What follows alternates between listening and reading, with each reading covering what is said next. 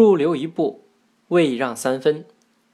路径窄处留一步与人行，滋味浓的减三分让人食。此事涉事以吉安乐法。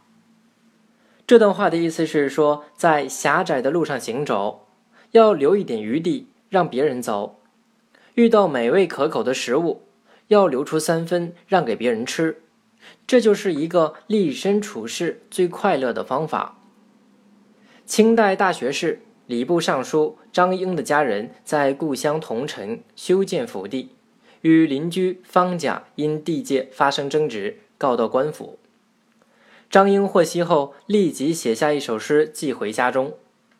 诗云：“千里修书只为墙，让他三尺又何妨？长城万里今犹在，不见当年秦始皇。”他的家人收到诗后，立即主动让出三尺土地。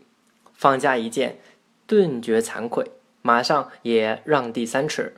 这样，两家之间便形成了一条六尺宽的走道。留一步，让三分，是一种谨慎的处事方式。适当的谦让不仅不会招致危险，反而是寻求安宁的有效方法。事事替人着想，处处留有余地，这不仅是一种美德，也是安身立命之本。因为一个极度自私自利的人是不会获得他人的帮助的，所以我们常说：“与人方便，与己方便。”正所谓为善之端无尽，只讲一让字，便人人可行；立身之道何穷，只得一静字，便事事皆整。